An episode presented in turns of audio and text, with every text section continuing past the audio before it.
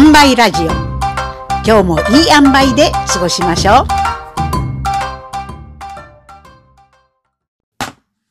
メンタルヘルス話。表現の豊かさを感じ取るの巻。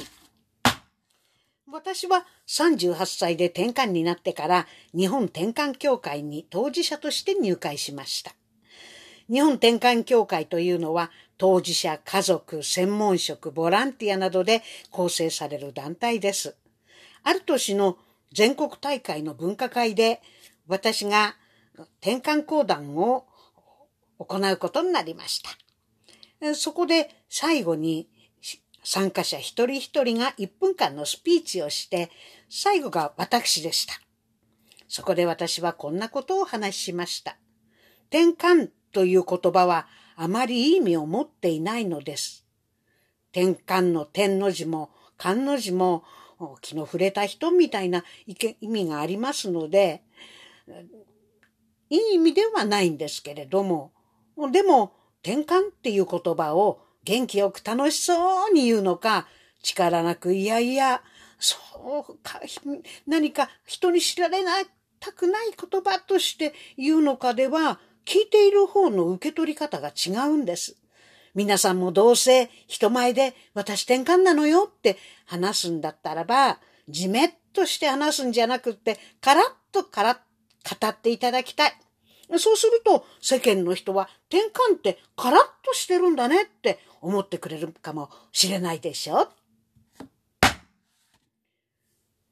文化会を終えて全体会場に参加者が移動するので、私は創作講談を聞いてくれた皆さんへのお礼の意味で、会場の入り口で、えー、一人一人に挨拶をしていました。すると、後ろの方から、ちょっといいですか？と声がかかったんです。彼が言うには、転換のことを明るく語りたいって思っても、自分の気持ちがついていかない。落ち込んでる時に明るく振る舞うのはとっても大変なことなんです。それでもやっぱり転換のことを言う時には明るく言った方がいいんですか？と、とっても暗い声でどんよりと私に語りかけたんです。私は、いやいや、何も無理して明るくする必要もありませんよ。気持ちに合わせて声を出していただく方が落ち着くんでしょうから、どうぞお好きにしてください。どっちでもいいかなって言った時には明るく言ってみていただけますか？それで十分です。どちらでもいい時まで暗く言わない方がいいなんて私申し上げたつもりはなかったんですけれども、十分伝えられませんでしたね。そういうふうに言うと、なんだ、そういうことですね。と、ニコッとする。えー、ちょっと、うん、発想の転換があるといいかなって思ってお話ししたまでのことで、ああ、そうですか。なるほど。転換を転換するわけですね。そうつぶやき、自分の言葉に満足したらしく、にやっと軽い会釈をして立ち去っていきました。確かに、ただ明るくカラッと言えば世の中が変わっていくなんていうことはないですよね。でも、気にしていてもしょうがない、こちら側の表現方法が相手に誤解を与えることがあるんだとしたら、転換という言葉を普通にカラッと語っていた方が聞く方もつまらない詮索をしないで互いに気楽になれるのかなって思っただけのことです。その日の軽いノリで私は言ったに過ぎませんでした。それからしばらくして夜中なんとなく目が覚めると寝ながらつけっぱなしにしていたテレビで NHK アーカイブスという番組をやっていました。まどろみながら見ていると、作曲家の古賀正夫さんの話でした。古賀メロディー、メロディーというのは何とも言えず、こう日本人の心を揺さぶるというか、なぜ日本人の心を揺さぶるのかっていうことについて、古賀正夫自身がこう語っていたんです。歌詞に曲をつけるのです。しかしその歌詞の通りの気持ちを曲にするのではありません。その歌詞の奥にある気持ちを曲にするのです。歌詞ではこう言いながら、心の底では何を感じているのだろうかと考え、その感情を曲にするのです。歌詞は明るく元気であっても、その裏にしっとりとした寂しい気持ちを感じたら、その感情を曲に乗せます。歌詞が悲しい曲であったも、その奥に生きるたくましさや強さを感じたら、その感情を曲に乗せます。それが歌全体の豊かさになります。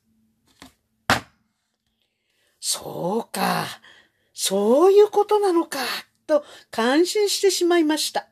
もう夜中に目がランランとしてきてしまったんです。確かに口にしている額面通りの表現と、その奥で叫んでいる気持ちとは、得てして違うものなんですよね。そういう心の機微を反映した状態を表すには、歌詞だけではできないし、曲だけでもできない。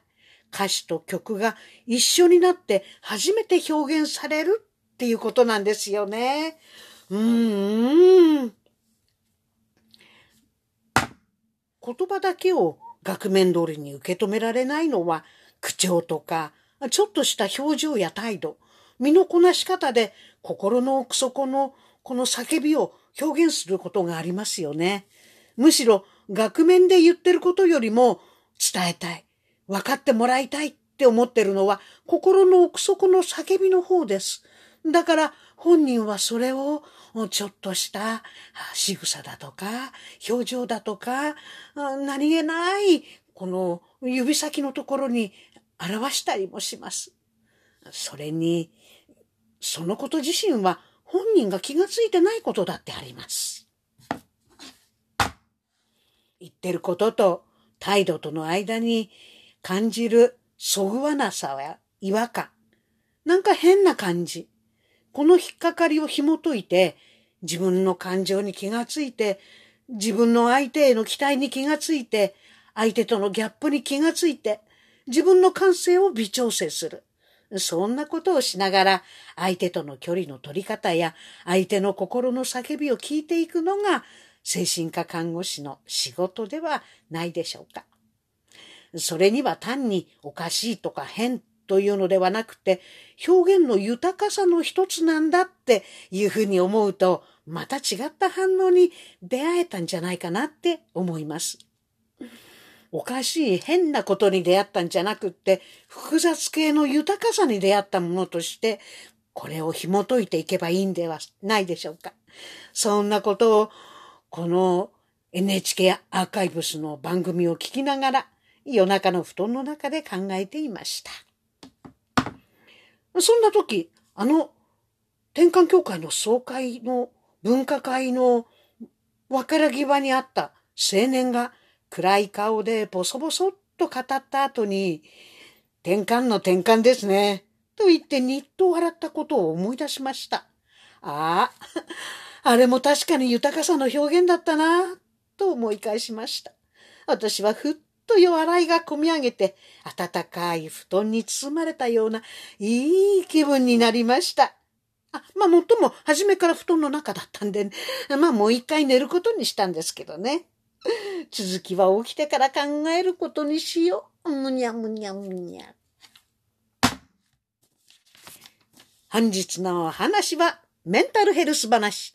表現の豊かさを感じ取るの巻でした。